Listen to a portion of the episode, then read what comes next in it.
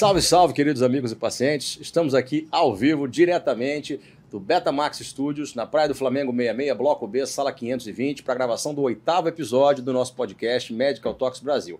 Se você quiser assistir esse episódio na íntegra, vai lá no meu canal, Dr. Adolfo Bamonde, na, na aba ao vivo, tá? Todos os nossos, é, pode, todos os nossos episódios, né? Vão ser transmitidos todas as quartas-feiras às 19 horas e vão estar lá salvos para você assistir depois se quiser. Tá ok? Também temos nosso canal de cortes, Cortes Medical Talks Brasil.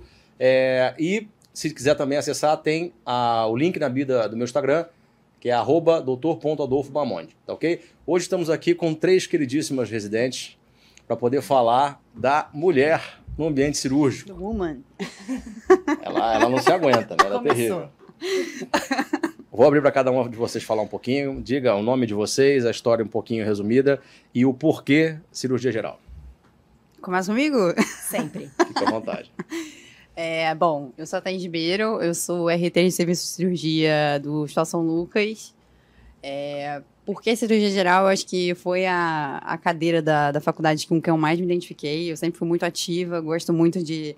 de sou, de, sou muito proativa, gosto muito de estar em campo, de ajudar. E quando eu comecei a entrar na, no internato, na parte de cirurgia, e, e acompanhar as cirurgias, foi justamente onde eu vi que, que era isso que, que eu queria fazer. E aí eu caminhei e fui por aí. Senhorita. Sou Luísa, residente R2 de cirurgia geral do Hospital Adventista Silvestre. É, diferente da Thaís, eu nunca quis cirurgia. Eu queria ginecologia e obstetrícia. Tinha minha vida encaminhada para esse sentido.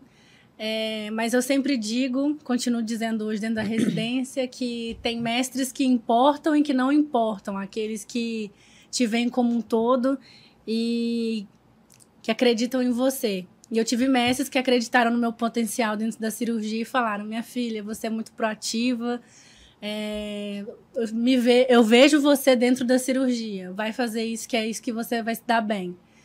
E aí eu acreditei nesses mestres que se importavam comigo, que me orientavam, que me aconselhavam. E eu vim parar aqui e hoje em dia eu não penso em fazer outra coisa. Maravilha.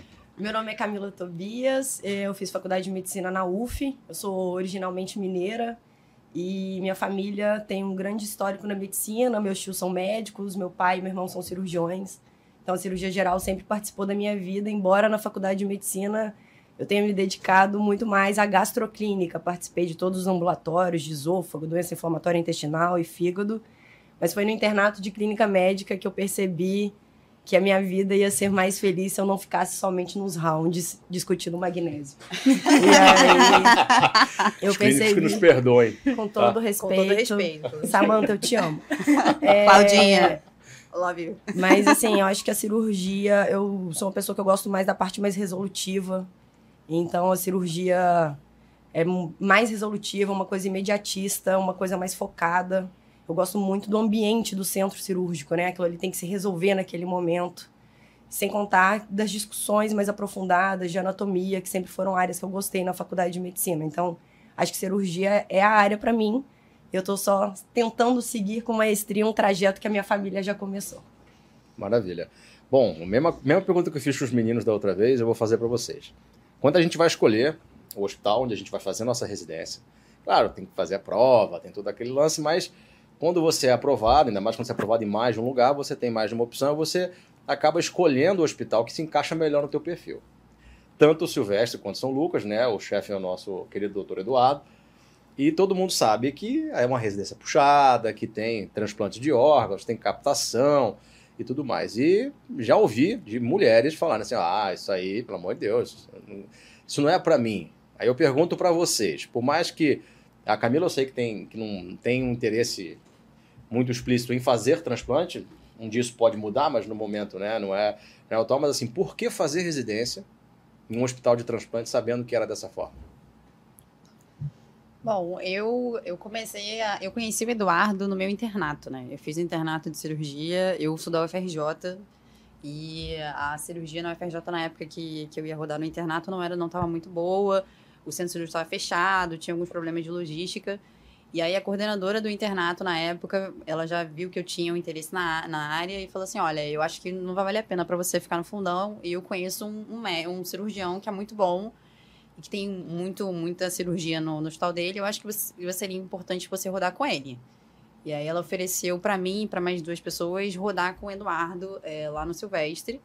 Foi o, o, meu amigo, que é o Rafael, ele ele já acompanhava com ele, falou, cara, Thaís, acho que você tem que ir, é muito importante para você, você vai aproveitar muito. E eu fui. E quando eu cheguei lá, é, foi a primeira vez que eu me deparei com pessoas que eram, de fato, apaixonadas pelo que fazem, que vivem pela profissão e que gostam muito do que estão fazendo e que, que se importam com o paciente. Coisa que eu raramente vi. Eu rodei em muitas emergências do Rio de Janeiro e ah, o que você mais vê são as pessoas cansadas no serviço, reclamando, é, deixando o serviço para lá, querendo cancelar a cirurgia. E eu não via isso com o Eduardo. Pelo contrário, ele queria colocar o paciente, resolver o que tinha que resolver. E pouco interessado se ele ia receber ou não ia receber, ele queria operar e ser resolutivo. É, então, assim, foi um período muito importante para mim e foi o que eu decidi seguir na minha vida, porque eu também me apaixonei por essa área. Eu, eu sou muito, assim, resolutiva, assim como a Tobias me falou, questão resolutiva. Também eu sou muito assim, eu gosto de ser resolutiva e eu encontrei nessa, nessa, nesse ambiente o, o lugar propício para eu proliferar, para eu frutificar. Então, assim, é, é isso. Né? E senhorita, por quê? É, dentro da UF, que eu também vim da mesma escola que a Tobias, tinha um residente de cirurgia lá, que se formou no nosso serviço, Dr. Caio, que hoje está fazendo urologia e ele era um residente que se destacava tecnicamente entre os outros. Era o que eu ouvia falar. E aí eu conversando com ele, eu não sabia onde fazer porque eu tinha meu planejamento, como eu disse, todo direcionado para ginecologia obstetrícia. Então, se você me perguntasse aonde eu queria fazer minha né, minha especialização e depois minha pós, minha subespecialização, subespecialização, eu já tinha tudo encaminhado. A cirurgia geral é um mundo novo, totalmente desconhecido para mim. Então eu fui de indicação, perguntando para cada pessoa.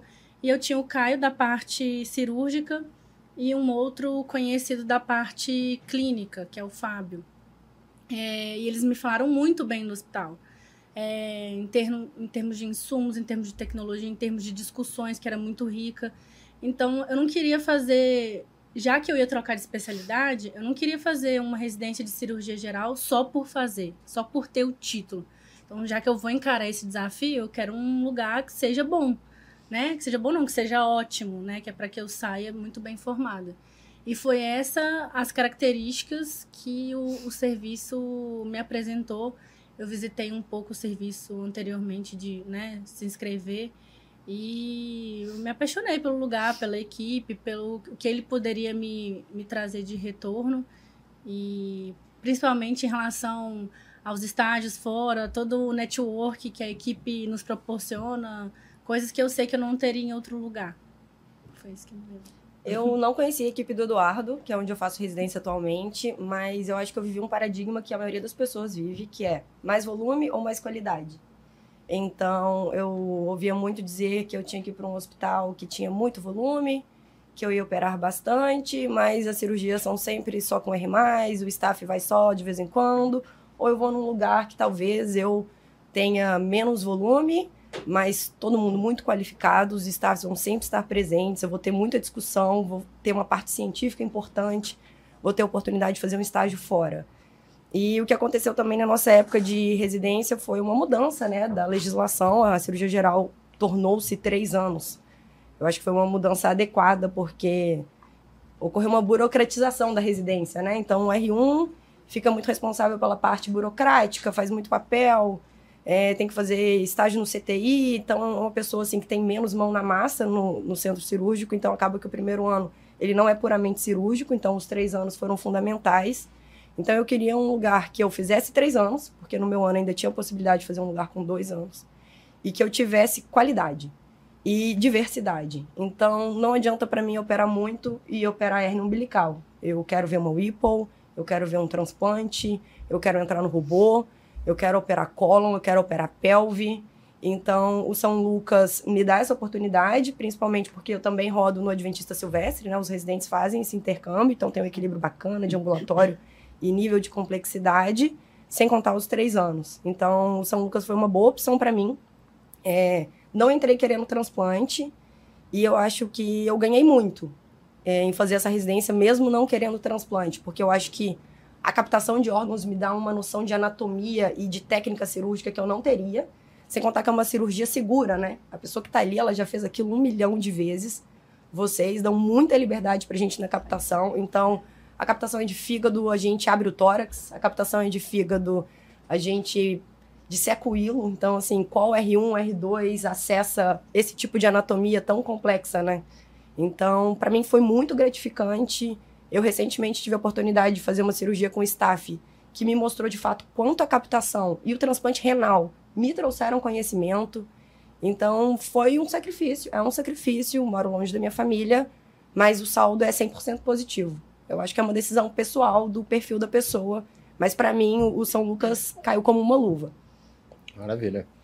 E em se tratando né, de uma especialidade tão hierarquizada e desde, desde o princípio masculina, né, hoje eu vejo que tem cada vez mais mulheres participando. Mas assim, vocês, vocês tiveram alguma dificuldade por ser mulher em fazer cirurgia geral? Com certeza. É. Com Eu- certeza. É inerente, né? Assim, é, na verdade, nós somos muito privilegiadas, nós É. três, porque a equipe do Eduardo é uma equipe que tem um- um peso feminino muito grande, né? Acho que é praticamente 50%. É, metade.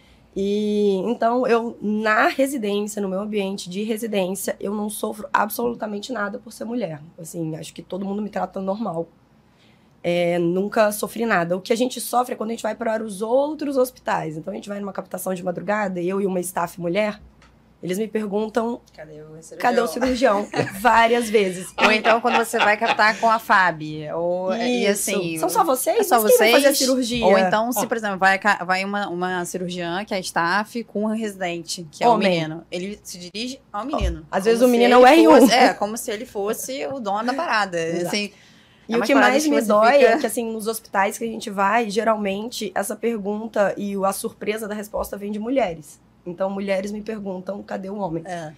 É, mas eu acho que isso tá mudando. Eu acho que vai mudar independente, porque a gente tá aí e não tem o que fazer. Entendeu? E eu está acho chegando, né? que não é nenhuma questão de igualdade, não, é uma questão de educação. Eu acho que esse ambiente de que o centro cirúrgico é, é gritaria, é falta de educação, isso está mudando, entendeu? Acho que a, a residência médica, os staffs estão se tornando mais intimistas com os alunos, né? Aquilo ali fica mais pessoal, então a cirurgia se torna uma coisa de amigo. Tipo, quero te ensinar porque gosto de você e tô vendo que você quer aprender. Independente se você é homem, se você é mulher, se você veio de não sei aonde, entendeu? Eu acho que é um, um decorrer natural. O Rio de Janeiro, como é um ambiente mais informal, isso prevalece ainda mais. Então, eu tenho a sensação na equipe que eu estou operando com amigos, né? É. Inclusive, estou aqui na entrevista com um amigo. Sem dúvida. Não tenho dúvida disso. Então, eu não sofro muito com isso, mas estou preparada para sofrer com isso quando eu sair do ambiente protegido, que é a equipe que eu faço parte no momento. Sim, é, eu falo para vocês até em questão de cultural, ser cultural entre estados, assim. Por exemplo, São Paulo, é, eu acho interessante que assim tem muita mulher fazendo cirurgia. Eu tive esse contato lá, fiquei, fiquei, cheguei, porque eu fui para o hospital maior, né, que era o hospital de câncer de Barretos, mas é, a relação é, era muito mais profissional do que pessoal. Então assim, você é residente, existe um estatuto que gera residência. Então você tem que cumprir aquela carga horária, você tem que ir para o cirúrgico naquele momento, e o cara vai te ensinar o que está ali, limitado no estatuto, não, é, não precisa ensinar nada além daquilo ali. E isso, isso é bom por um lado ruim por outro, como tudo na vida, né? Uhum. Mas aqui no Rio, não, a gente tem uma certa proximidade com o residente, a gente tem uma certa. É, Cria-se uma amizade, né? é, é, uma amizade que, para questão profissional, nem sempre é bom. Sim. Né? Porque por gostar de vocês, muitas vezes eu tenho que minimizar os porros. Que É, eu ótimo! diminuo os porros porque. Mas é verdade, ué. É, Você acaba não cobrando tanto na parte é, é, profissional, justamente porque você criou um ambiente que é mais próximo pro, pro residente. É, eu acho que como o Tubis falou, lá em São Paulo ele é um, é um estilo muito mais formal, né? Eles são mais distantes um do outro. Aqui no Rio de Janeiro a gente é muito informal.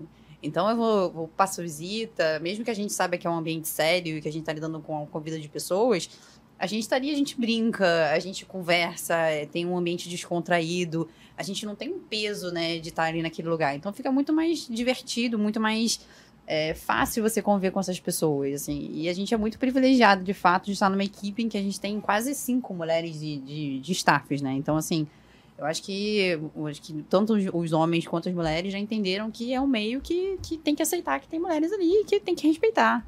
E assim, eu acho que posso dizer por mim, eu acho que pelas meninas também, que a gente nunca foi desrespeitada nesse, nesse cenário.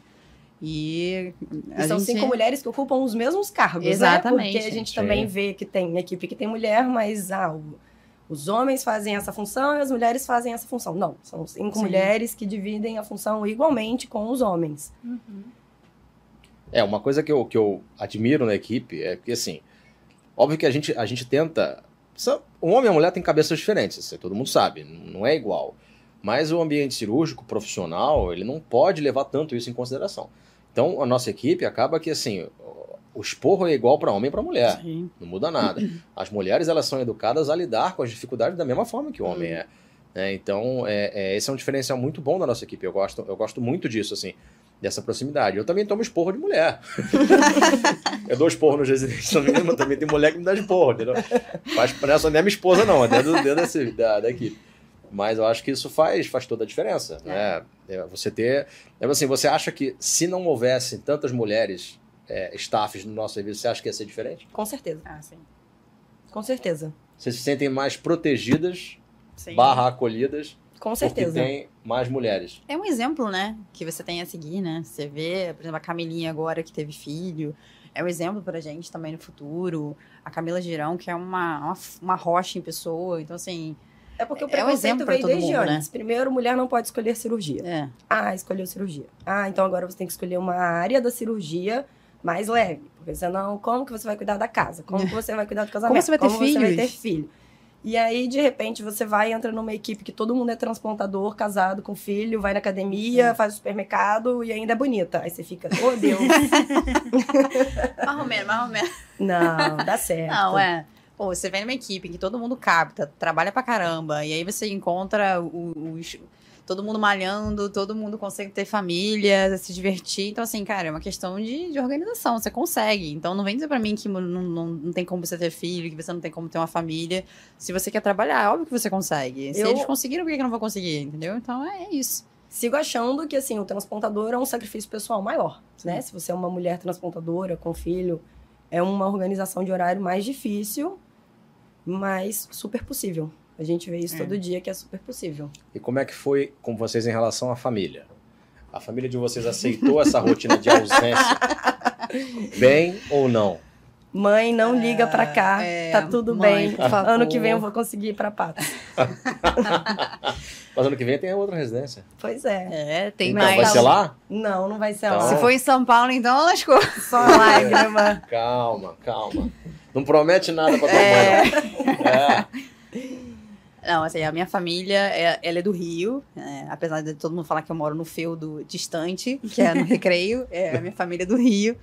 Mas, assim, meus pais sempre foram, sempre me deram muito apoio na, na escolha que eu fiz. E eles, meus, nenhum dos meus pais é médico. É, a minha mãe é aposentada, meu pai é aposentado, minha mãe é, é dona de casa. E, assim, eles entendem o valor que é um, um, ter um filho na faculdade, estudar e conseguir chegar onde eles não chegaram. E eles sempre me deram total apoio, mesmo eu não conseguindo vê-los né, a maior parte do tempo. Até no meu internato, quando eu fui rodar com o Eduardo, eu fui morar no hospital. Eu não consegui ir para casa porque era muito longe. Então aí acabava, tinha captação, tinha que voltar, e eu ficava muito cansada. Eu falei, gente, não vou conseguir, eu vou dormir lá. E agora no, na residência dos dois, nos dois primeiros anos eu acabei morando no hospital. Agora eu consegui morar no apartamento é, para ter um pouco mais de liberdade, mas ainda assim eu não consigo ir com a mesma frequência que eu gostaria de ir para minha casa, meus pais, é, meus irmãos. Mas eles entendem que é um período em que é necessário, em que você tem que se esforçar para você se dedicar, para você ter uma profissão e, e, ser um melhor profissional naquela, naquela área. Então, assim, é, apesar deles ficarem tristes de não me ver, meu pai manda mensagem para mim: cadê você? Tô com saudade, minha pituca, onde é que você tá? aí eu falo, aí eu mostro a foto da cirurgia, eu no campo, aí ele, ah, então vai, estuda, minha filha, vai lá. E aí. Aí você se contamina, tira uma é... foto. Fala, oi mãe, eu falo assim, Rafa, tira uma foto minha, manda pra minha mãe aí. Todo aí, mundo tudo tem o certo. contato da mãe da Thaís. Todo mundo tem contato da minha Inclusive, ela mãe. manda mensagem pra todos A minha nós. mãe no Natal manda mensagem pra todo mundo. Aí eu falei, mãe, minha filha deixa. Depois de hoje eu vou receber também. Né? Ela tem, teve contato de vocês também. É, no meu caso, a minha família, assim, é de total importância para eu estar aqui hoje, porque. Assim, primeiro porque eu já saí com- de casa com 15 anos para morar fora, para estudar num colégio federal, porque eu sempre fui muito determinada em procurar sempre o melhor. Nunca aceitei ser menos, eu sempre queria ser o, o mais de tudo que eu de tudo que eu fazia. Então a minha família entende que eu sou uma pessoa dedicada e que eu sempre objetivei estar nos melhores espaços. É difícil porque a ausência da família é, traz um, um aperto no coração, né? É, momentos que você não pode estar junto, né? Natal, eu passei dando plantão. Ano novo, eu passei dando plantão. e foi bem triste, mas assim, eles entendem.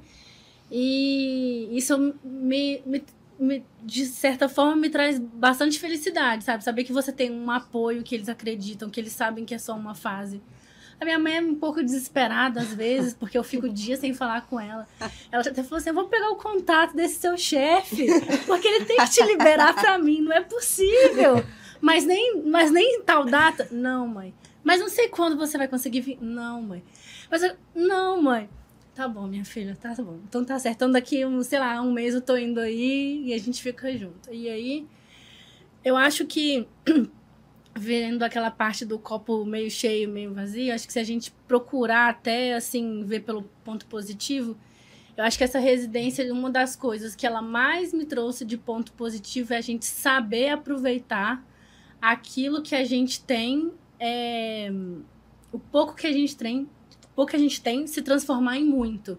Então, assim, é, eu tinha até uns, algumas desavenças com a minha família que hoje eu falo assim, cara, isso não é nada, tipo, deixa pra lá, vamos curtir aqui esse momento de família, porque é isso que importa. É isso que vai ficar depois, sabe? É, ah, você não dava tanta importância, talvez, para um momento da sua família, e você fala, não, cara, eu tenho que ver minha mãe, tenho que ficar com a minha família, porque eles que são minha base, sabe? E aí você se sente assim muito acolhida dentro da sua família, porque o nosso ambiente, ele é muito ele é muito acolhedor, mas às vezes muito hostil, Uhum. porque demanda uma responsabilidade, um compromisso que às vezes não tem como ser diferente. Hoje em dia eu entendo perfeitamente, sei que faz parte do escopo de estar dentro da residência. Então, assim, às vezes você tá ali com a equipe que te ama, que te adora, que, que a gente sai junto, tenta aproveitar ao máximo. Mas, cara, quando você tá naquele momento mais assim, que é aquele dia que tá difícil, que não tá dando, é a sua família que te sustenta, entendeu? É, que você é liga verdade. pra sua mãe e fala, mãe, hoje aconteceu isso. Tô assim, tô assado. E É, comigo também é assim. Eu dei muito mais valor a meu pai e minha mãe. Eu chego em casa hoje, eu largo o telefone, eu fico com eles, com meus irmãos. E assim, as brigas que a gente tinha antes, hoje eu nem, nem brigo mais. Porque assim, o, o importante pra mim é estar com eles. Eu a- aproveito a cada momento e, e, cara, aprove- e melhora o relacionamento, né? Porque você, você acaba vendo, cara, essas pessoas se importam comigo e estão ali mesmo na dificuldade. E você vê o quanto você ama eles e quanto você dá valor pra cada um deles ali. Até meus cachorros, que eu morro de saudade deles. Inclusive, gente, eu tenho labracistas, tá? 22. Eu tenho morro de saudade deles, mas é, você dá valor Só pra traduzindo, labracicha é uma mistura de Cadê o labrador. meu telefone? Vamos tirar, mostrar as fotos, tô brincando. É uma mistura de labrador com, com bacê. Labrador com bacê. E aí eu dei labracistas, criei uma nova raça, labracistas. Todos eles Labracista. maravilhosos. Você tem, ela tem 22 labracistas? Não, Não. São, são cinco agora. São cinco Meu labracistas. Deus. Mas se 20, perderam, esse número né? 22 saiu da onde? Não, porque são muitos. Eu ela tenho muitos que ela sabe o nome de todos meus é. amigos. Ah, eu, sei, eu sei o nome Eles de são todos. todos iguais. Meu Feijão, Sherlock, Dick, Dib. Deus. Faltou um, tá vendo? Não, E a Violeta, minha favorita. A Violeta não é uma labracicha. A Violeta é uma labracista, ela é uma labracista maravilhosa. Um dia eu trago ela. Traz no podcast, não, pô. Então, Não, não vai deixar entrar no prédio. a cara dele de pânico. É, a minha história também começou cedo. Eu saí pra. Minha família mora no interior, eu fui pra Belo Horizonte estudar com 14 anos. Então, eu sempre tive que abdicar muito do tempo da minha família.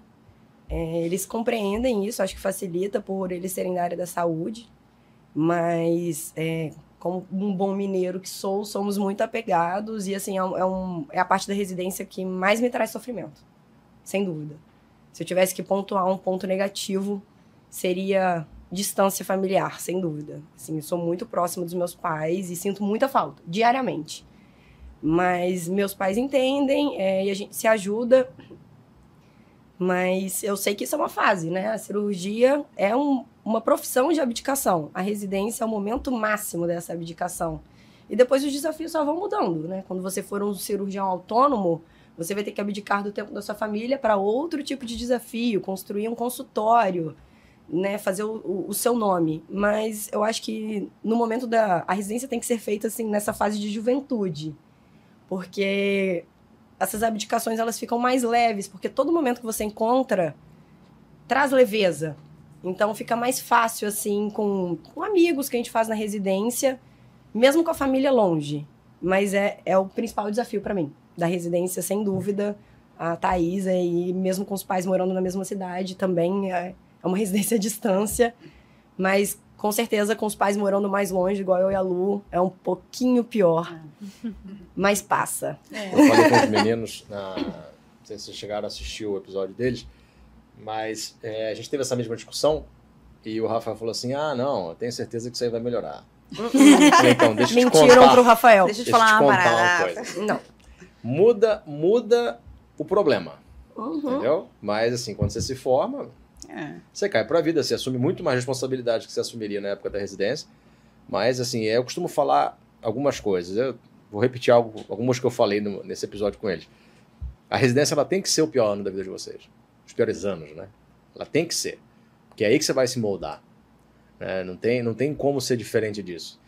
Aquele lance do, do mar calmo não faz um bom marujo.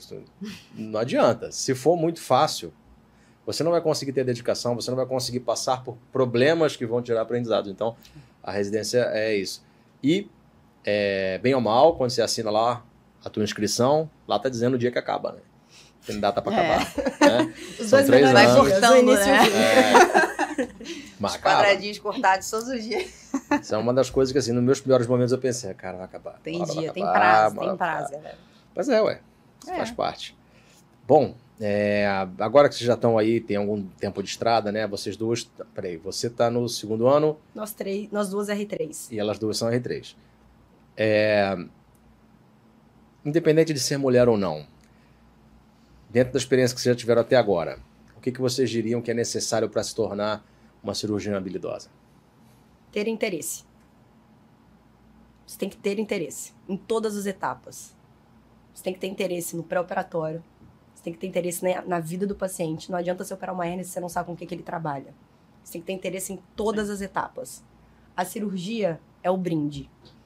É o brinde. Porque a técnica cirúrgica, todo mundo vai aprender. Alguns têm mais habilidade do que os outros, alguns uhum. têm mais facilidade, alguns têm mais tempo de estrada.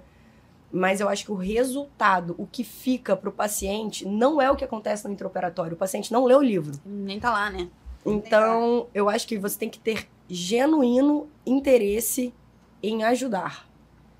E isso ficou um pouco genérico, né? Porque isso se aplica para tudo na medicina. Mas eu acho que a cirurgia é uma coisa que não volta atrás, né? O que você fez ali no, no intraoperatório, aquilo não volta atrás. Então, exige uma responsabilidade muito grande.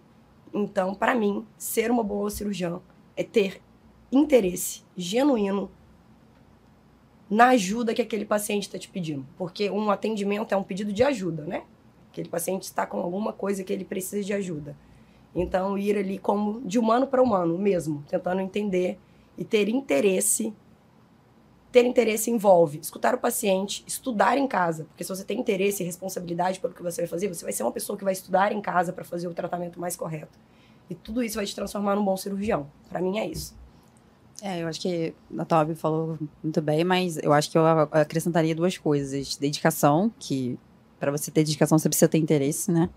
E ter um bom relacionamento com, com interpessoal, né? Que isso também é imprescindível. Às vezes você tem uma pessoa que é um excelente cirurgião, mas que vai conversar com o paciente, é um ogro, não sabe conversar, não sabe criar vínculo.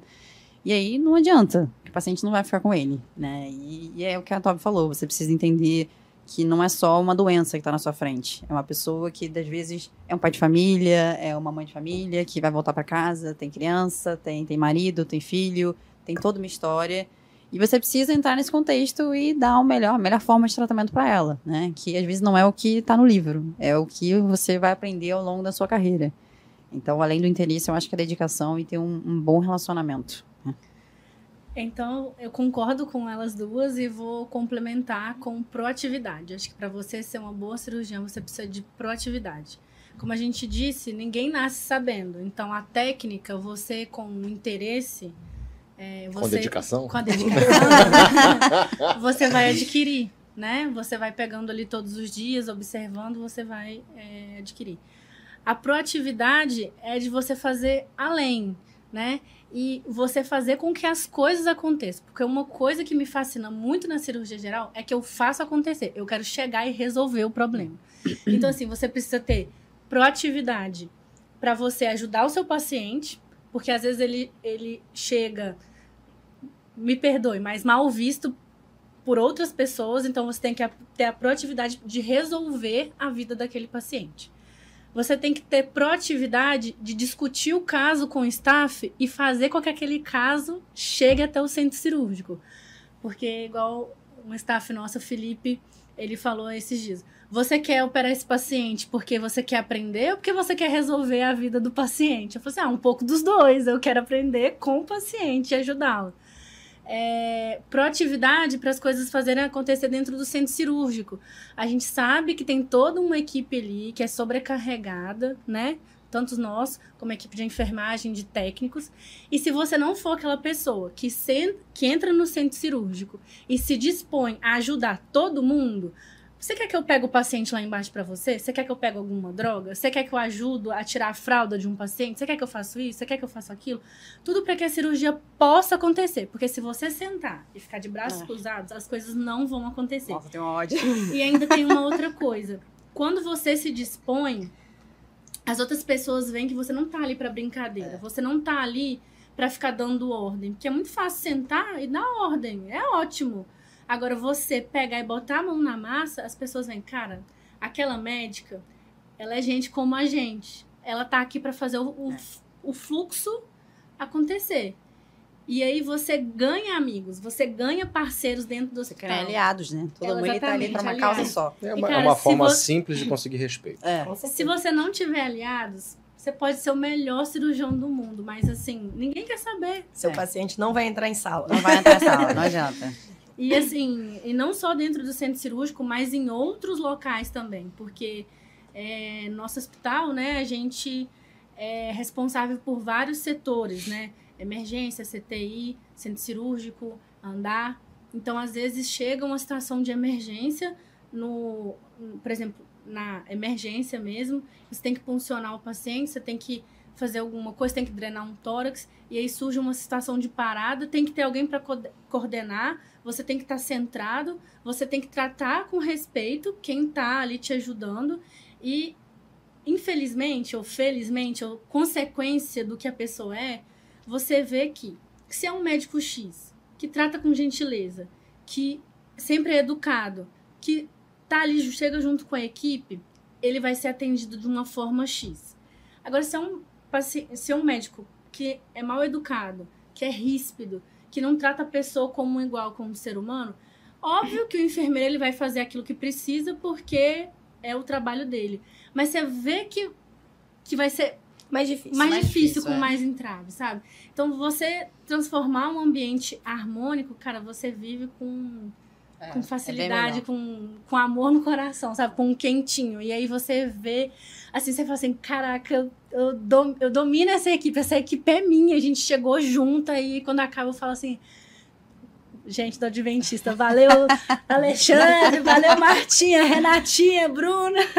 É, é, é... Valeu time nessa Valeu, galera! Uhul! Salvamos mais uma vida! Mas é, é muito isso, né? Vocês são muito engraçados. Eu sabia que eu ia dar uma risada boa nesse podcast.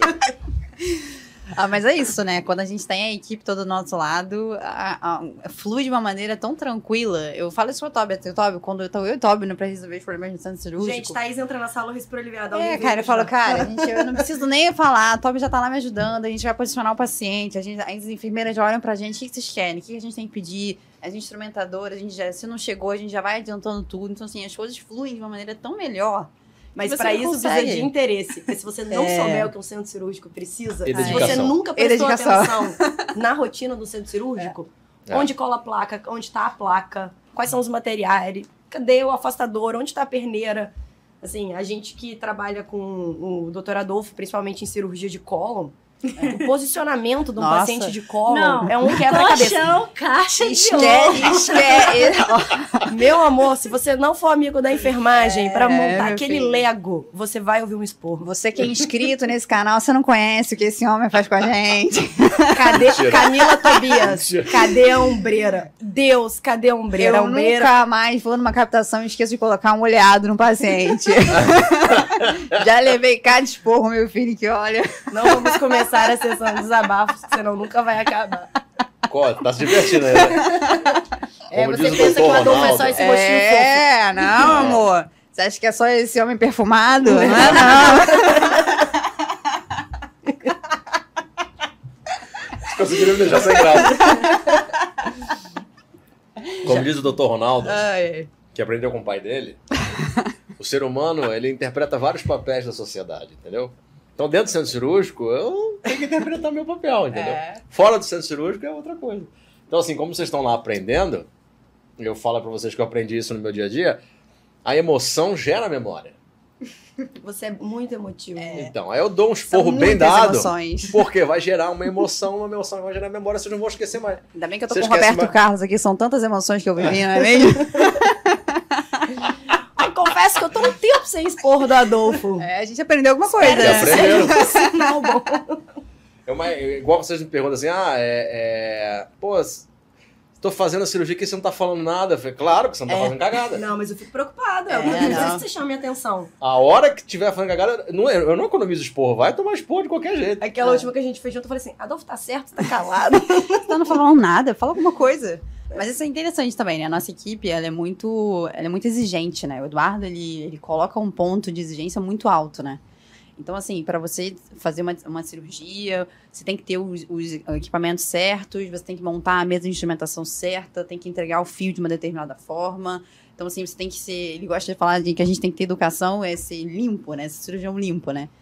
Então eu vejo, às vezes, quando a gente vai em, outra, em outros lugares, operar com outras pessoas, você vê a diferença que é. E, e você, eu, eu, particularmente, sinto muito orgulho do que a gente acabou se tornando, né? Porque eu, quando eu tô operando com eu, Tobias, a gente tá operando, eu já operei com a Luísa, então a gente vê como a gente tem a, a dedicação de, de operar.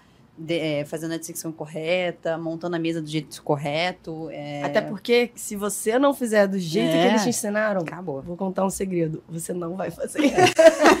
eles vão Você te roubar e falar, não é assim. É assim e pronto. É. Porque assim é o melhor Então, jeito. Você vai, o que, que, que vai acontecer? Você vai ficar chateado. chateado, tá emocionado. Vai lembrar depois, entendeu? Por isso que eu falo, emoção gera memória. Emoção gera a gente rouba pra E deixar o traumas. residente irritado. E traumas. Entendeu? Muitos Mas isso- choros, muitas lágrimas. Mentira. Mentira! Não, Nunca já. choraram. Já chorei. Já, sim. Já. Meu R1 eu chorei bastante. Tobias que sabe, eu olhava pra ela e fazia até assim. Se você nunca chorou no hospital, você tá É. fazendo residência do jeito errado. Aproveitando, aproveitando o ensejo, já que vocês estão falando de emoções e tal, é, queria que cada um de vocês contasse a, a cena que mais impactou de forma, não digo negativa, porque na maioria das vezes negativa às vezes era um aprendizado, não é isso, mas assim, uma experiência que foi muito frustrante, foi muito. que, que magoou muito vocês na residência. Não digo relação interpessoal, mas um caso especificamente. A minha foi no meu, no R1. Era... Cuidado pra não citar dados pessoais. É, paciente. não, não, não, vou, não vou citar. mas era Importante. início da residência. Começando, lógico que era março, abril, a gente ia operar uma paciente, ia fazer uma pancreatectomia. É, era, antes, era essa cirurgia, se não desse certo, a gente ia colocar essa paciente pra, pra multivisceral. Tava todo mundo... Sei exatamente qual é esse É. caso e é o que eu ia contar. Isso me chocou muito, assim. Eu acho que a gente começou a cirurgia é, e tava dando tudo certo no início. Eram dois cirurgiões muito experientes que estavam em cena. os melhores cirurgiões que eu conheço. E chegou o um momento da cirurgia que ela começou a sangrar muito. Muito, muito. O anestesista também estava comandando, era um dos melhores que, tá, que a gente tem na nossa equipe. E a paciente começou a complicar. Começou a sangrar, sangrar, sangrar, sangrar, sangrar. E eu lembro que eu passei no quarto dessa paciente antes com a minha, na época, minha R2, que é a Gabriele. E ela, essa paciente, ela era muito gente boa, conversou com a gente. E, e eu falei com ela assim, não, vai dar tudo certo. Ela era jovem. É, vai dar tudo certo, vai, você vai sair dessa cirurgia e tal.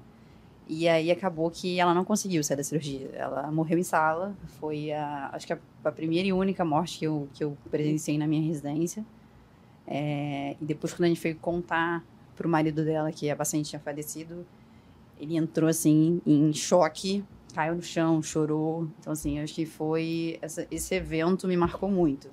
Me marcou tanto em, em como falar da cirurgia para o paciente, né? Porque você tem que. Não, não é uma brincadeira, você tem que dizer todo, tudo o que vai acontecer e os riscos que podem acontecer. E também depois de como comunicar a família, dizer, trazer aquele. entender que aquela família, a perda é importante. Então, assim, é, foi para mim foi um momento que eu me emocionei muito naquele dia. Essa história me marcou muito porque, diferente da Thaís, que já conhecia a equipe, eu não conhecia. Então, o cirurgião que estava nesse dia, eu tinha acabado de entrar num transplante com ele. E na minha cabeça veio assim: esse cara é invencível. Não tem como alguém operar melhor que isso. Não tem como. É. Esse cara é invencível. Imediatamente após aconteceu essa cirurgia, e eu não estava em campo, e ele me chamou na sala com o um olho cheio de lágrima, pedindo: chama o outro cirurgião tal que eu preciso que ele entre em campo. Eu falei: caramba, ninguém é invencível. É. Ninguém é. Foi a primeira vez, inclusive, que eu vi esse. Eu não vou falar o nome, mas foi a primeira vez que eu vi ele também chorando. E foi também, falei, caramba, a cirurgia. E assim, tinha um mês de residência, é. então foi muito impactante. Muito, muito.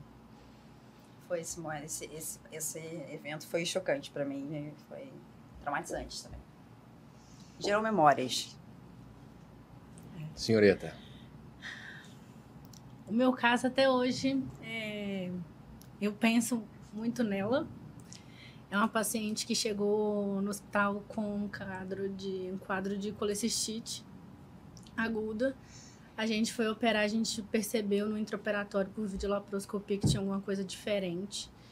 E no exame de imagem não mostrava nada. E a paciente evoluiu com a pancreatite depois, é, com várias coleções, ficou muito tempo internada no CTI, eu lavando o dreno dela todos os dias e reaborda, não reaborda, reaborda pela radiointervenção para ser menos invasivo. E eu fui viajar para o meu estágio na Espanha, ela estava no CTI. Eu voltei do meu estágio da Espanha de seis semanas, ela ainda estava lá. E eu me apeguei muito a ela, porque ela era uma flor de pessoa. E, assim, ela sempre com um sorriso no rosto, uma mulher de quase dois metros de altura. E a gente teve trocas, né, da vida pessoal. A gente costuma criar, às vezes, uma barreira para se proteger com os pacientes. Acho que às vezes eu tenho até um certo problema porque eu não tenho essa barreira.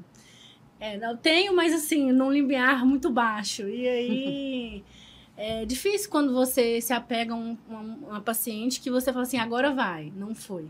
Agora vai, não foi. E aí é, acabei também me envolvendo com o marido dela da forma assim, é, ele estava no quarto todos os dias, ele queria respostas e eu tentava suprir, até que uma hora não tinha mais o que falar.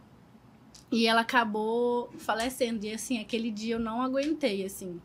Eu saí de perto e fui chorar, chorar, chorar. E até hoje eu me pergunto se tinha algo para fazer. Acredito que não, hoje eu acredito que não. É, mas ela me trouxe muitas vivências. Vivência de como você se comunicar com a família, né?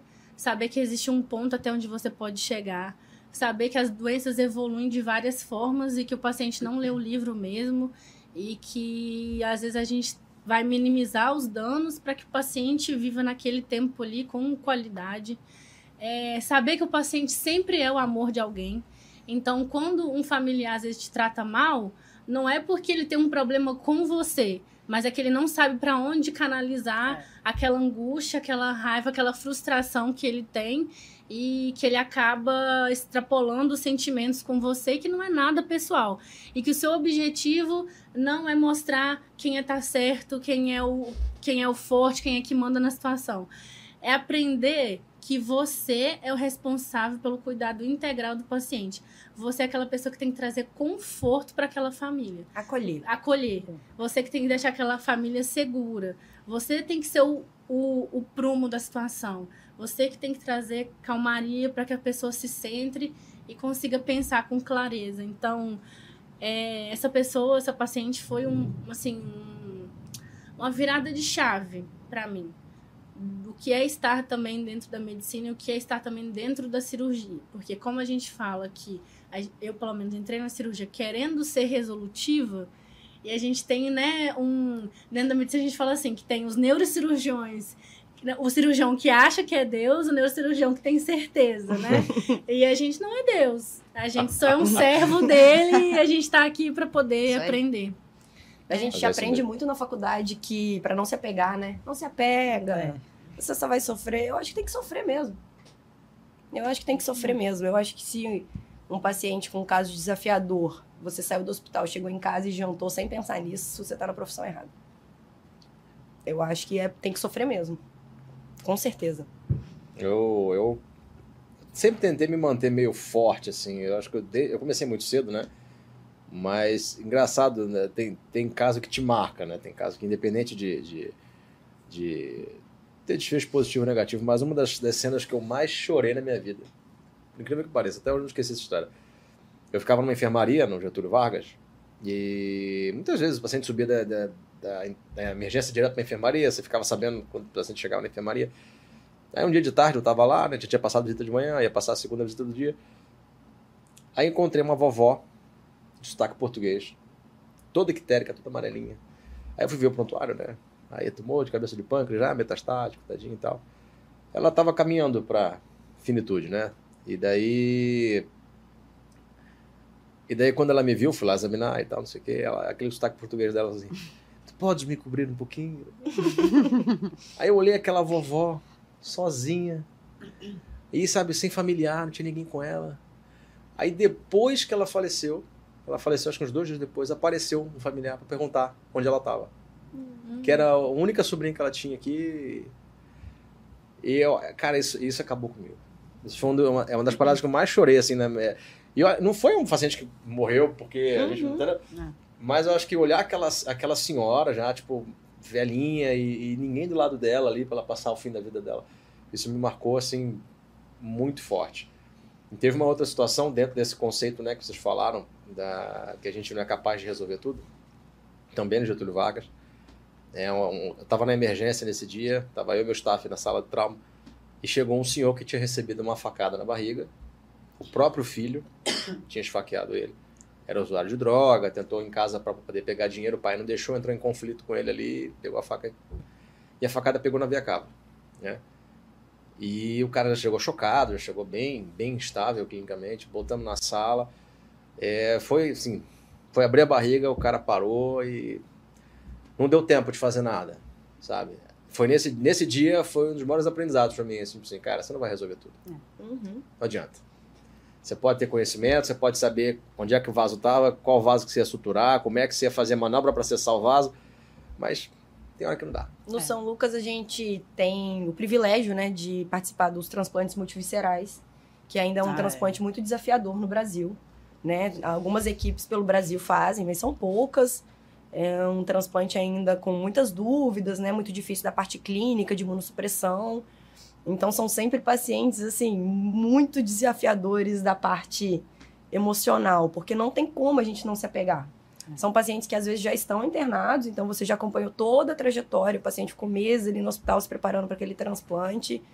E a, E gente, se apega. vive, a gente vive no hospital, né? Então a gente tá todo dia passando E visita. você participa de toda a etapa. Ah. Então, o doador, né, de um multivisceral é sempre um, um doador bom, um doador jovem.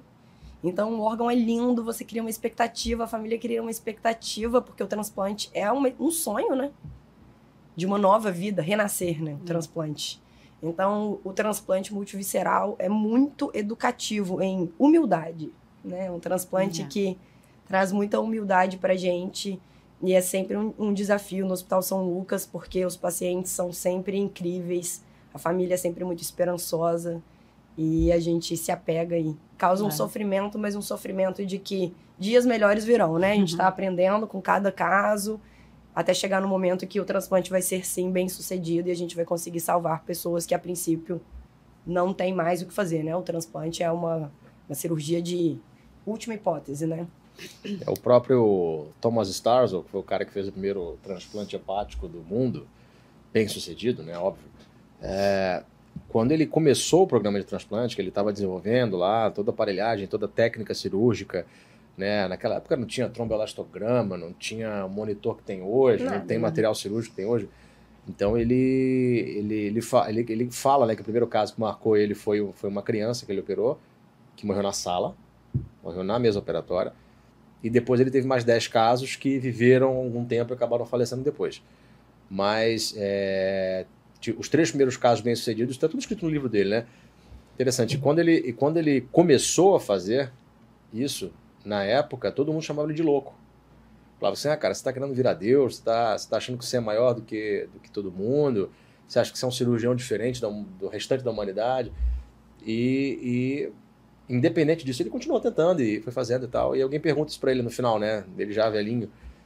É, fala, doutor, assim, mesmo contra tudo e contra todos, você prosseguiu? Eu- como é que você acha que você conseguiu fazer isso tudo? Ele Falou, eu só desviei das balas. Só fiz desviar. É, mas é porque, assim, a hora que você começa, acho que é uma, é uma parada meio que invariável de quem começa a se destacar. Isso eu falo pra vocês na residência. Uhum. A hora que você começa a estudar, que você mostrar que você sabe, a hora que você tá resolvendo os problemas, as pessoas começam a falar bem de você, sempre vai ter aquela pessoa que vai falar mal, sempre vai ter aquela pessoa que vai ter inveja. Então, assim, é- é- é- acho que é inerente do crescimento pessoal. Você vai passar por isso, você vai encontrar pessoas assim. E você tem que, dentro dessas situações de complexidade que você falou, né? Pô, transplante multivisceral, quem faz isso aqui no Brasil? Ninguém faz. Então, assim, os primeiros casos, não que seja experimental, não é experimental. É porque é difícil. Uhum. Então, assim, você tem que ter a cabeça de entender que até você conseguir encontrar ali um, um- uma coisa que, que case perfeitamente com aquela condição clínica, até lá fora também, Sim. fora do É, Brasil, um não é fácil fazer, é desafio para todo mundo. Então vai chegar um momento que alguém vai desenvolver. Né? Por enquanto, vai aparecer alguém que vai falar pro cara que tá fazendo multiferal, esse cara, esse cara tá achando que é quem? É o último nível de complexidade, né? Entendeu? O cirúrgico. Mas é justamente isso. Então, isso faz parte da vida. Um dia que quiser, pra você conseguir fazer um feito incrível, você tem que sair da zona de conforto. Hum, Se você ficar só operando aquela coisinha ali, beabá dia a dia, você não vai, você vai ficar ali. Você não vai ter nenhum resultado extraordinário. Talvez sim, talvez não. Mas assim, provavelmente não. né? Então, é, agora falando de coisas boas. É, qual foi a situação que, que mais emocionou vocês, assim, é, é, pessoalmente, que vocês se sentiram, vou usar o termo, empoderadas? Assim, caraca, fui eu que fiz e aconteceu algum, teve algum momento marcante Eu acho que a captação é muito empoderamento, porque você vai crescendo, né? No Ah. início você só quebra o gelo. Aí depois você incisa. Aí depois você abre o tórax. E aí, de repente, como uma mágica, você faz o hilo. Então, tipo assim, eu acho que é um ambiente cirúrgico que o crescimento é mais nítido, né? Porque você vai. Geralmente coincide, porque os pontões coincidem, então você acaba indo muito com as mesmas pessoas. Então você vai vendo assim. é- a captação te dá essa percepção cirúrgica muito nítida. Muito nítida. Tipo, aquela etapa que era muito desafiadora, de repente é muito medular, é muito rápida. E aí, então, a gente tem esse privilégio de ter esse tipo de cirurgia que te dá uma percepção nítida de que você está evoluindo e é muito gostoso. É muito gostoso. Acho que é conquista no dia a dia, né? Eu É, eu, eu ia falar isso, assim. Eu acho que não é só uma cirurgia em si que eu me senti, não empoderada, né? Mas quando você se sente bem, né? Eu acho que é quando você vê que as outras pessoas acabam vendo uma evolução em você e, e, e você tem esse feedback, né? É, eu acho até você foi muito importante na, na minha vida, porque teve. Eu, eu, eu, como se fosse ontem, você sentou comigo e falou assim: olha só, a gente tem que conversar. Isso, isso, isso, isso, isso. Você tem que fazer isso para você chegar lá. E você tem que mudar algumas coisas, então abaixa a cabeça e, e vambora. E aí eu ouvi, e não que eu tenha chegado lá ainda, mas Uhum. depois de um certo tempo eu comecei a ver algumas pessoas eh, falando falando bem, né, elogiando, e assim, pra mim isso foi um, um ponto importante, porque você, assim, eu entrei de um jeito no meu R1 e eu espero sair de outro no meu R3. Espero ter evoluído e me tornado uma, uma Thaís melhor, né? Então, eu acho que esse, pra mim, é o meu maior empoderamento. Acho que, tanto da parte cirúrgica que a Tobi falou, a gente entra no R1 achando que a gente sabe tudo e a gente não sabe porcaria nenhuma. E hoje a gente, eu acho que você entrar numa cirurgia e você entrar, por exemplo, o R3 com o R1 e você conseguir ensinar pra ele, você, o staff tá do lado de fora, você tá fazendo uma vesícula e ter a confiança de, de- do staff confiar em você, que ele tá, vai poder fazer a vesícula e vai dar tudo certo e você não precisa nem entrar no campo, tá tudo bem. Eu acho que isso é um momento de empoderamento, de, assim, Confiança. pessoas terem a confiança em você. E é, é pelo menos da minha parte, né? É, eu concordo com as meninas e assim, eu tô exatamente nessa fase de transição, porque eu acho que assim, o R1 é aquele que você observa muito, né, e vai pegando como faz as coisas. O R2 é no início quando você começa a executar, e no R3 é quando você executa e, e aprende coisas mais complexas ainda, né? Então, agora que eu estou começando a fazer as coisas sozinha, Tô iniciando, tô iniciando. É, tá sendo um prazer enorme, porque você fala assim, cara, tudo que eu fiz até agora tá valendo a pena, Sim. sabe? Eu tô assim. Tô, eu tô tendo o gosto, sabe? Porque quando você é R1, você faz um ambulatório, você vê e organiza o paciente pro R2 operar, né? Não que você não esteja ali no campo, mas você, você não sente que a cirurgia é sua. Agora, não, eu vejo o paciente, organizo ele, deixo ele todo bonitinho. Agora o paciente é meu, vou operar do início ao fim. E as pessoas chegarem pra você e falar assim: Nossa, tá operando bem, você tá fazendo certinho, sabe? É igual ela falou: não, o staff não precisa entrar em campo, ficar ali, lógico, te supervisionando, mas não precisar intervir, porque você é capaz, ou te dá a oportunidade para você ali montar seu raciocínio para ver como você vai fazer para resolver aquilo ali. E essa confiança, cara, é a- um dos maiores presentes que a gente É. pode ter na residência, a confiança das pessoas, sabe? Às vezes você, você acha que você não é capaz, você acha que você não tá evoluindo, aí chega alguém e fala assim, nossa, você tá fazendo isso tão direitinho. E até uma coisa que eu ia falar na hora que a gente tava falando da enfermagem, porque a enfermagem também é no- muito nosso, nosso parâmetro também, e muito nosso amigo. Ela falou assim, nossa, como que você tá indo bem? Nossa, que legal ver vocês fazendo isso. Nossa, daqui a pouco você é R3, você vai abandonar a gente. Como é que vai ser? Como que você tá operando bonitinho? Você tá indo rápido e tal. E aí isso traz muita satisfação. É. E a parte da captação também, né? Que a gente tem uma responsabilidade muito grande, a gente vai aprendendo várias coisas. E eu falo assim, acho que não tem. me Desculpa, não conheço todas, mas acho que não tem uma residência que traga tanto suporte e tanto assim. É... Tô conseguindo achar a palavra, mas meios da, da gente conseguir Desenvolver, aprender, né? desenvolver a cavidade abdominal com É. tanto pouco tempo de residência, Sim. assim.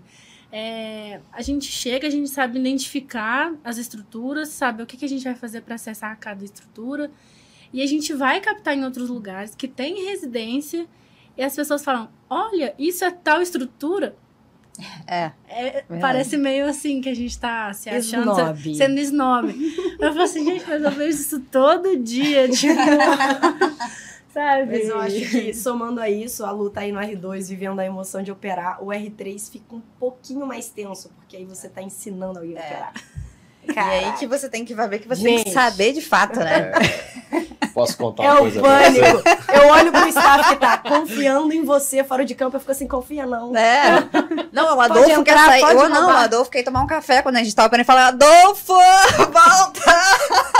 Tobias, vai fazendo aí com o R1. Eu só fico, Deus, esteja do meu lado. Abaixa o microfone da Thaís, você vê, né?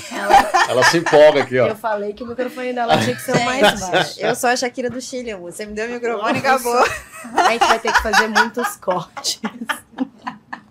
Eu sou a Eu Shakira. vou ter que editar o, vivo, o vídeo ao vivo. Ela escolheu a Shakira de Tá vendo? propósito, tô achando que foi pessoal. É. Vou contar pra vocês. Isso, esse, esse sentimento, ele nunca muda. Por quê? Porque você vai percebendo que a, a complexidade do que você faz, ela aumenta com o tempo de, de estrada. Poucas coisas te dão essa sensação na, na, vida, mas algumas delas vão vir de outras pessoas que vão chegar para você e falar: olha, você está indo muito bem.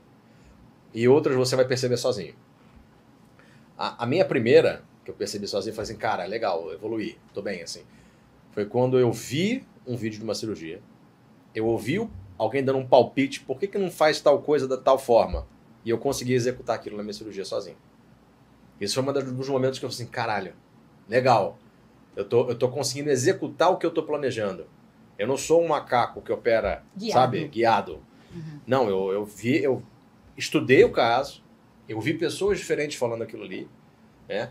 E, e consegui executar. Isso vai, isso vai chegar até vocês. Vai chegar um momento da vida de vocês que isso vai acontecer. É porque eu já terminei, pô, sete anos de residência, estou nessa estrada tem um tempo. Então eu estou em outra fase agora. Mas mesmo assim, eu ainda me emociono com as situações. Por exemplo, recentemente meu chefe deixou fazer o transplante. E ele saiu da, ele saiu da cirurgia. Você acha que eu fiquei como? Vem cá, peraí, volta aqui, cara. Sai não, mãe. Pelo amor de Deus, fica aqui. Aqui vai embora não, hein? Pânico, né? Mas é, mas é, ao mesmo tempo que você fica preocupado, porque é uma cirurgia complexa, você se sente emocionado porque assim, caralho, ele confiou em mim pra fazer isso. Entendeu? Então essa sensação, ela não vai acabar na residência. E é Pode muito bonitinho, certeza. porque você vê que as pessoas vivem o mesmo desafio, né? Então o R1 é. entra, é a mesma coisa. A gente Exatamente. não segura o porta-agulha assim. É. é. Nossa equipe não faz assim. É. Aí depois, o Ioban, um segura em cima, outro segura embaixo. embaixo. Entendeu? É, são os mesmos desafios, é muito fofo. É. E, e, dá certo. Exatamente. É muito intensivo, vai dar certo. E, bom, agora, continuando o nosso papo sobre a questão da residência. Vocês incentivariam outras mulheres a entrar na residência também de cirurgia geral? Com certeza. Com certeza. Com certeza. O que, vocês diriam para elas? Bom, vai ser difícil, mas vai valer a pena. Mas Se é isso difícil. que você quer, vai. Se vocês pudessem pontuar assim, ó, qual é a maior dificuldade de ser mulher na cirurgia geral?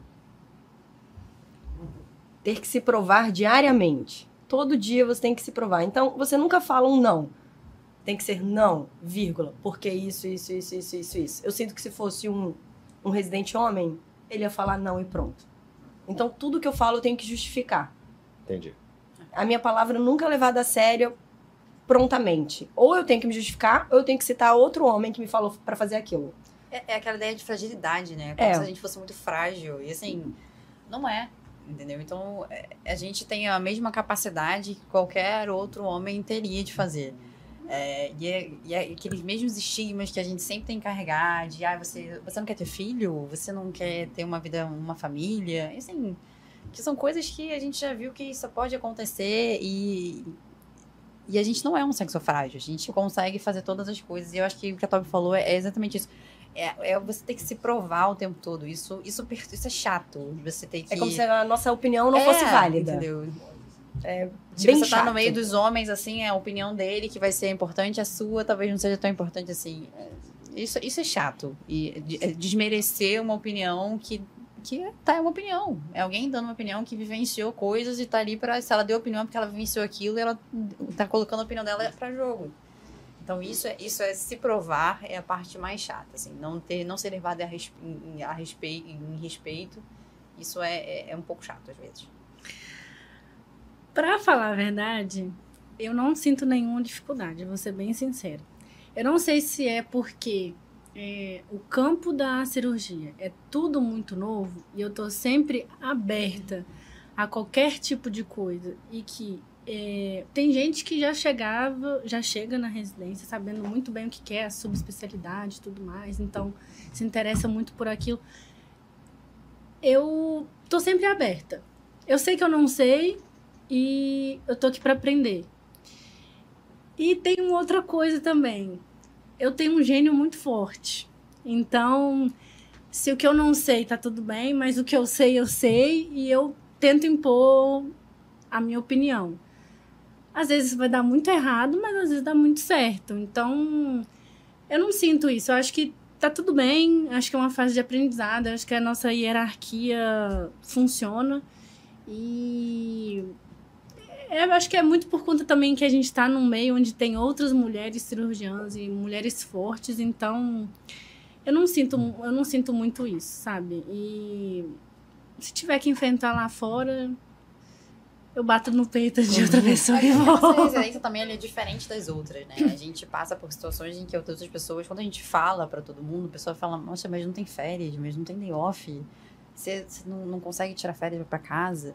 Assim, eu acho que a gente vive- convive muito um com o outro. Ah, a gente vive um momento muito estressante, mas a gente aprende muito, né? A gente aprende, a gente aprende questão de hierarquia, a gente aprende questões de respeito, a gente aprende convivência, a gente aprende sobre relacionamento interpessoal, a gente aprende é, você lidar não só com, com a mesma profissão, mas também com pessoas da enfermagem, técnico de enfermagem, de você ser educado com até com cara que vai, o segurança que abre, que leva o seu carro. Então, assim, você aprende muita coisa todos os dias. Então, assim, é uma residência que é um pouco diferente, na minha opinião, é, uma- é um pouco diferenciada, né? Não é.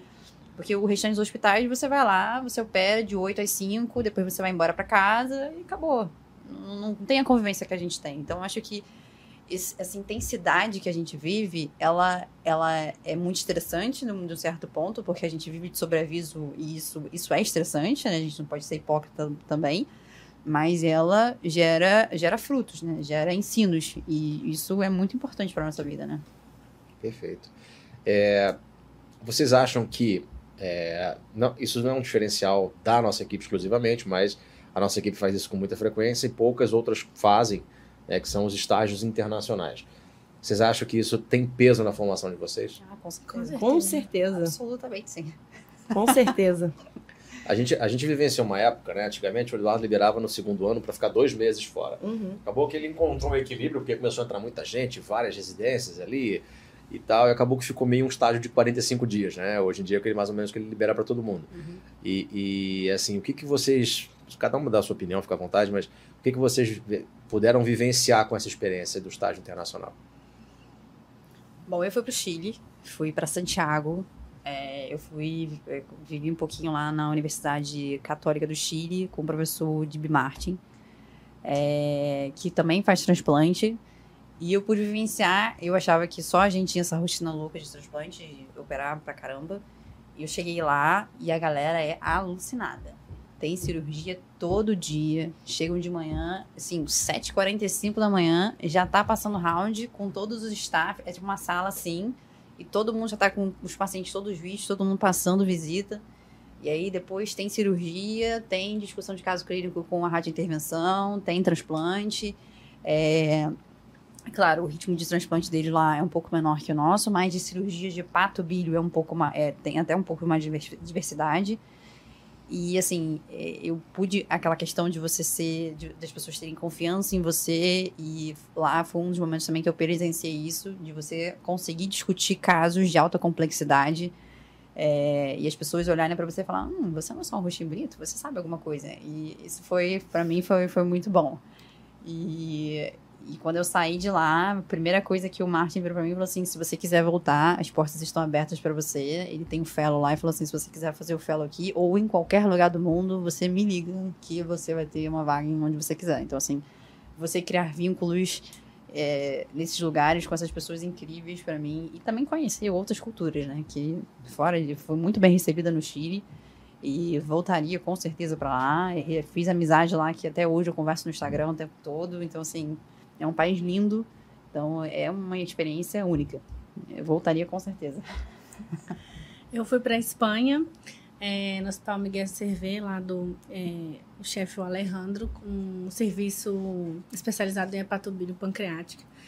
Só que eles têm uma interlocução com outras especialidades e o hospital é muito grande, uma estrutura assim fenomenal. E hospital público também, o que me deixa bastante feliz. Cirurgia de qualidade, com bons materiais. Eu acho que é isso também. Eu acho que onde eu vou, eu acho que, né, não que as outras pessoas não atraem, mas acho que eu atraio aquilo que eu quero. Então, assim, naquela equipe, também a minoria eram homens e mulheres staffs, assim, novas, muito novas e operando com excelente técnica. Então, é um ambiente, assim, de muito respeito é, e essa questão da cultura, de você criar seu network, de você mos- mostrar aquilo que você sabe, as pessoas veem quem, são, quem é você, você provar que você tem capacidade. E assim, é, essa residência para mim é, me trouxe coisas que eu jamais pensei em ter na vida, assim, por, por meios próprios, assim, eu sou muito grata à equipe, a Deus, assim, por tudo que eu tenho aqui. E é exatamente o que a Thaís falou, assim, é, eu não sei nos outros lugares que vocês foram, mas o pessoal lá fora gosta demais de brasileiro.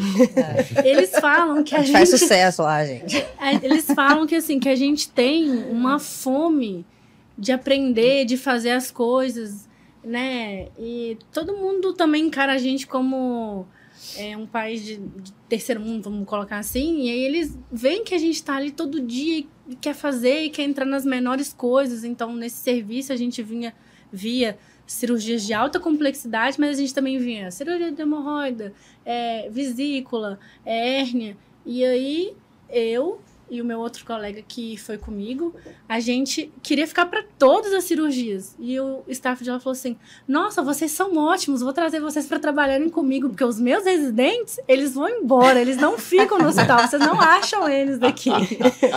então, assim, para mim foi sensacional. Eu fui para Itália, fui para a cidade de Modena, né, no serviço de hepatobia e transplante hepático do professor Fabrício de Benedetto, é, que é um Eduardo italiano. São idênticos, inclusive fisicamente são parecidos. E o que eu mais gostei da, do meu intercâmbio, além da comida italiana, foi primeiro. Mandava foto de pizza todo dia, gente. Impressionante. Ver, assim, um hospital público também, né? Lá é um hospital da Universidade da Emília Romana, em Modena. É, a tecnologia, o amor que a equipe tem pela pela cirurgia, pelos pacientes, todo dia tem ambulatório, todo dia se tem um follow-up, o round é no leito. É, então, além dessa parte médica, de ver robô, ver como que é o ultrassom intraop robótico, eu acho que o que eu mais gostei foi a confiança que eles tinham por eu ser residente aqui no Brasil. Então, às vezes tinha que fazer um primeiro auxílio, a equipe toda ocupada, o chefe de lá falava para eu entrar e não residente dele, porque eu já estava acostumada porque eu era residente do Eduardo.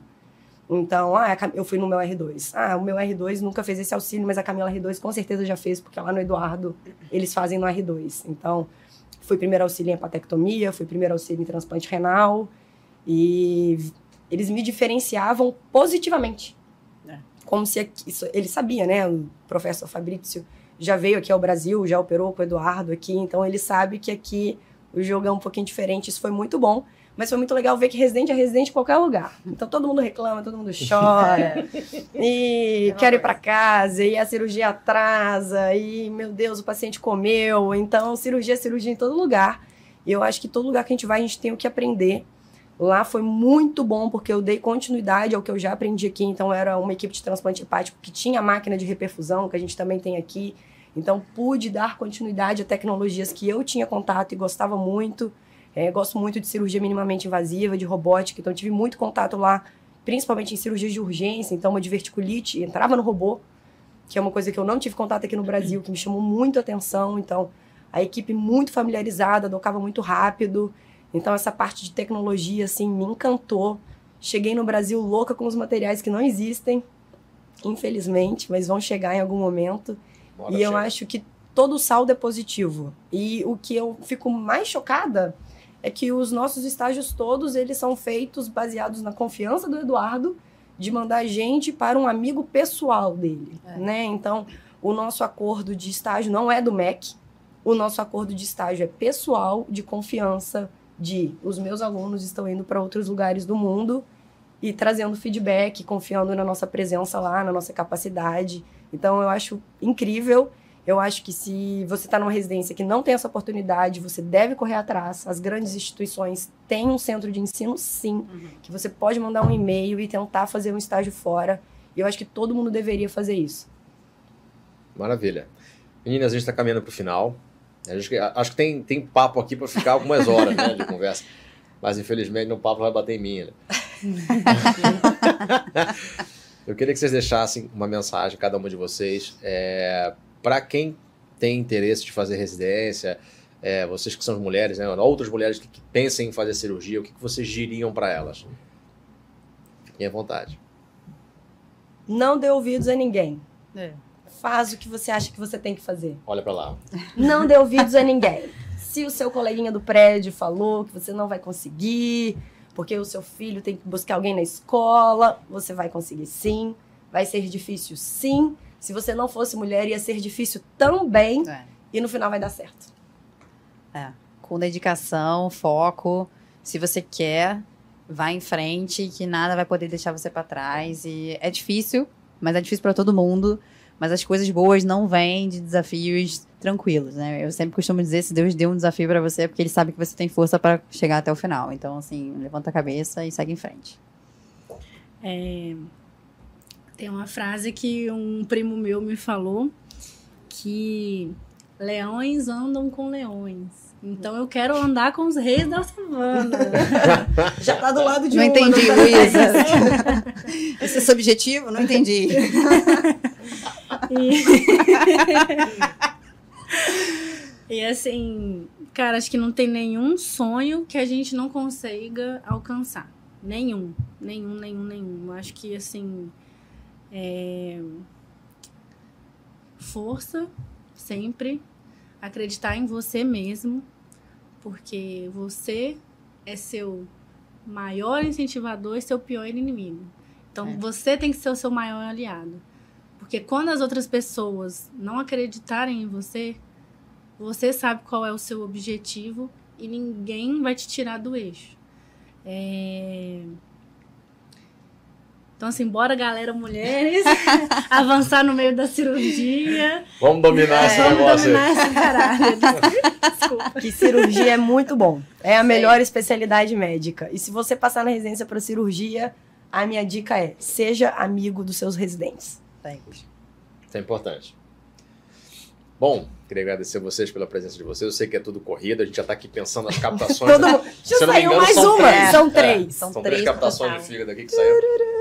Mas vai dar tempo, vai dar tempo Vai de fazer Vai dar tudo. certo, vai dar certo. Eu sei que vocês se esforçaram muito para poder vir aqui, então agradeço muito. É, tanto os meninos também como vocês. É, é muito corrido, é muito apertado, mas foi, foi um prazer poder conversar com vocês, vocês contarem um pouco da história de vocês, falar da opinião né, de, de ser mulher no ambiente, como é a cirurgia geral. E eu tenho certeza que essas histórias vão inspirar outras pessoas. Então, agradeço de verdade, de coração. Tá? Esse foi o nosso oitavo episódio tá, do nosso podcast Medical Talks Brasil. Não esquece de dar o joinha aqui, de se inscrever no canal, tá ok? Também temos o nosso canal de corte. Eu não sei pra onde olhar. assim. Você olha pra onde? Pode olhar, tem três câmeras aqui, fica à vontade. Jesus, tinha uma atrás de mim. Faz joinha, galera. Não esquece Vai, de se inscrever no pegar. canal aqui, hein? Isso Esse aí. aqui é o incrível cirurgião, vocês não vão se arrepender. Conteúdo maravilhoso. Se inscreve e a- assina o sininho aí, né? Notificação. Liga Gente, liga a, a. Thaís é contratada já Gente, ó. Ela tá falando isso porque eu dou a nota na residência. É. Só por isso. Tem um colo lá que tem que entrar. Quem não divulga não É opera. isso aí, amor. É tipo isso. Gente, por favor, vamos seguir. Pré- Pré-requisito para poder se dar bem na residência é seguir o meu canal e clicar no sininho. Ativa a notificação. Olha, gente, até o Tchau, próximo galera. episódio. Beijo.